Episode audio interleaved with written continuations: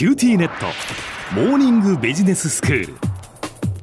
今日の講師は九州大学ビジネススクールで世界の経営環境の変化について研究なさっている村藤功先生です。よろしくお願いします。よろしくお願いします。先生今日はどういうお話でしょうか？えっ、と今日はねあのアメリカの雇用計画家族計画とコロナ中国との戦いという話なんですけれども、はい、えっ、とアメリカのコロナの第3波ってどうなってます？知ってます？アメリカのまあ第3波はそのワクチンの接種で随分とこう収まってきている状況なんじゃないですか？そうなんですよ、えー、あの今年の1月にはね、1日あたり30万人くらい新規感染者が出てたものが、はい、5月にはもう1日あたりに3万人に減ってきたんでね、えー、もう10分の1くらいになったと、はい、であのアメリカって3億人ちょいくらい人口がいるんですけれども、えー、もう4月末にはあの2億2000万回くらい打ったかなと。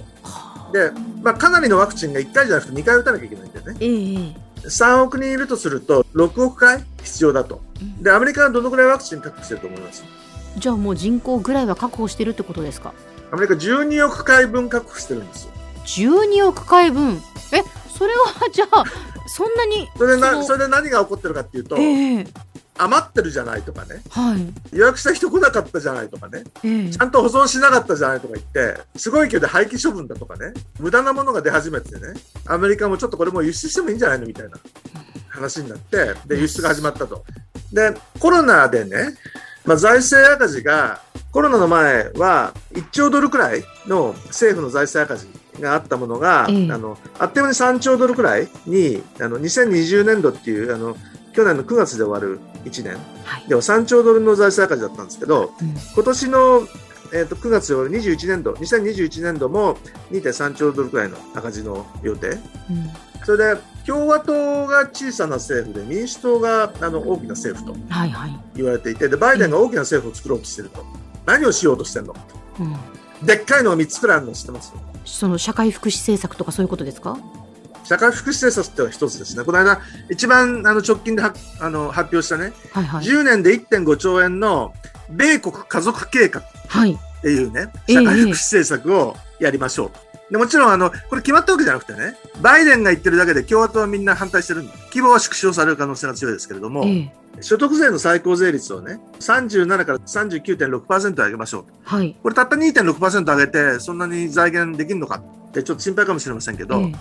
あの、キャピタルゲインタックスっていうね、売買をするときの、買った時よりも売った時の方が高い値段で売れたという時にキャピタルゲインっていうのが出るんですけども、それに対するあの税金が今まで20%だったやつをね、所得税と同様の39.6%にしましょうと、うん。ものすごいお金がそこから出てくるんですよ。出てきたお金を家族に対する社会福祉に充てましょうというんで、うん、米国家族計画って言われてるんですけどね。はい。それからもう一つが、法人税をね、ええ、トランプが何パーから何パー下げたか知ってます？法人税だいぶトランプ大統領の時下がりましたよね。だいぶ下げましたよね。ええでしたでした。あの時ね、はい、35%、21%まで下げちゃったんですよ。ええ今回ね、これをある程度巻き戻すと。でバイデンを28%にあの上げたいというふうに言ってるんだけど、うん、ちょっと無理でしょっていうあの考え方もあってね、うん、25%くらいかなみたいなね、うん、ことを手を打とうって言ってる人民主党の中にもいるんでね。でバイデンも25%でいいかもみたいなことを言ってるんでどこまでいくかと。やっぱり一度下げてしまうと、ね、なかなかこう上げるのっていうのは大変ですよね。上げるの大変ですよ、えー、でこれもその8年で2.3兆ドルのね米国雇用計画っていうね、はい、そのインフラ投資みたいのしようと。えでものすごいお金をみんなから集めてものすごいお金を使うと。うんいうようなあの予定なんですよ。はいはい。この2つをやる前にね、コロナ対策であの1兆ドルの財政赤字が3兆ドルの財政赤字になってたやつがね、共和党なんかはふざけんなと。言って、その計画をちっちゃくすべくね、戦いの真っ最中。でそういう意味でそのバイデンは政府を大きくするぞって言って、でっかいのぶち上げたところなんですけど、はい、民主党はみんな賛成ですけど、共和党はみんな反対と。うん、いうことで、これからどのくらいの規模に収まるのかという戦いが今起こってる最中。それからもう一つバイデンさんのやってることで面白いのがね、アフガニスタンからの撤退っていうのがあるんですけど、えええっと、2001年のアメリカ同時多発テロって覚えてます？もちろんです。飛行機がビルに当たってビルが崩れ落ちると。あの世界貿易タワーにですね。そうそうそれでそのブッシュ大統領はこれは戦争だって叫んだ、うん、それでアメリカ戦争を始めたわけですよ。でアフガニスタンのアフガン戦争でね2兆ドルくらいね20年戦争やって使ったんですよ。はい、オサマ・ビンラディンのアルカイダをタリバンがかくまってるということになって、で、アフガニスタンに戦争に行ったわけです。それで、アフガニスタンの戦争で2兆ドル、それから対テロ戦争全体で6.4兆ドル使ったと。はい、あのいつまでこれやってんの？ということで、あの9月に撤収する予定でね。EU もアフガニスタンから撤収するんですけど、そもそもね、ええ、最大の敵がテロじゃなくて中国だって話にもなったんですよ。今のってことですね。今の。その20年前はともかくね、あの、オサマ・ビンラディンだとかね、アルカイダだとかタリバンが敵だという話だったんだけど、うん、もうそんなこと言ってる場合じゃないと。え中国がこのあの2、30年ですごい勢いで追いついてきてね、ひょっとするとやられるぞという話になって、中国相手に戦わなきゃいかんと。それでリソースをね、中東から撤退して、で、対中国に対する戦いに移せと。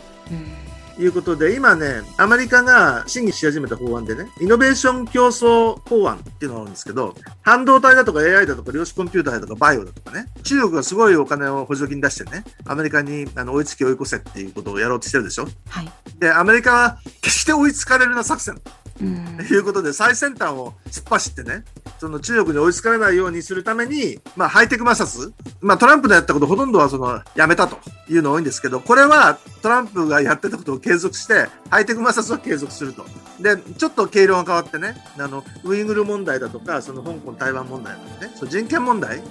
もあのバイデンさんに言ってそう強調するようにしましたけど、でもその中国との戦い、これはあのトランプが始めたのをバイデンが終わるかっていうと終わるつもりは全くないわけです。では先生、今日のまとめをお願いします。えっと、アメリカはですね、あの、ワクチンを12月から緊急使用して、で、新規感染者数が1日30万人から3万人くらいまで、まあ、減ってきたということなんですけど、共和党が民主党に変わったということで、大きな政府を作り始めた。で、まず、あの、1.9兆ドルの第5弾コロナ対策からあの始めて、8年で2.3兆ドルの米国雇用計画だとかね、それから10年で1.5兆ドルの米国家族計画と。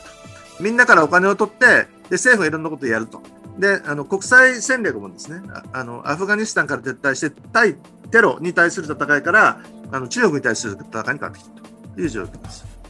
今日の講師は九州大学ビジネススクールで世界の経営環境の変化について研究なさっている村藤勲先生でしたどうもありがとうございましたありがとうございました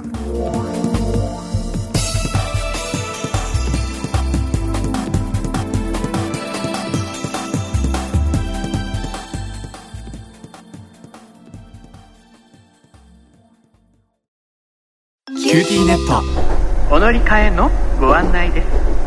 毎月のスマホ代が高いと思われているお客様 QT モバイルにお乗り換えください。あなた乗り換えるわよ。お父さん早く。乗り換えるなら今格安スマホの QT モバイル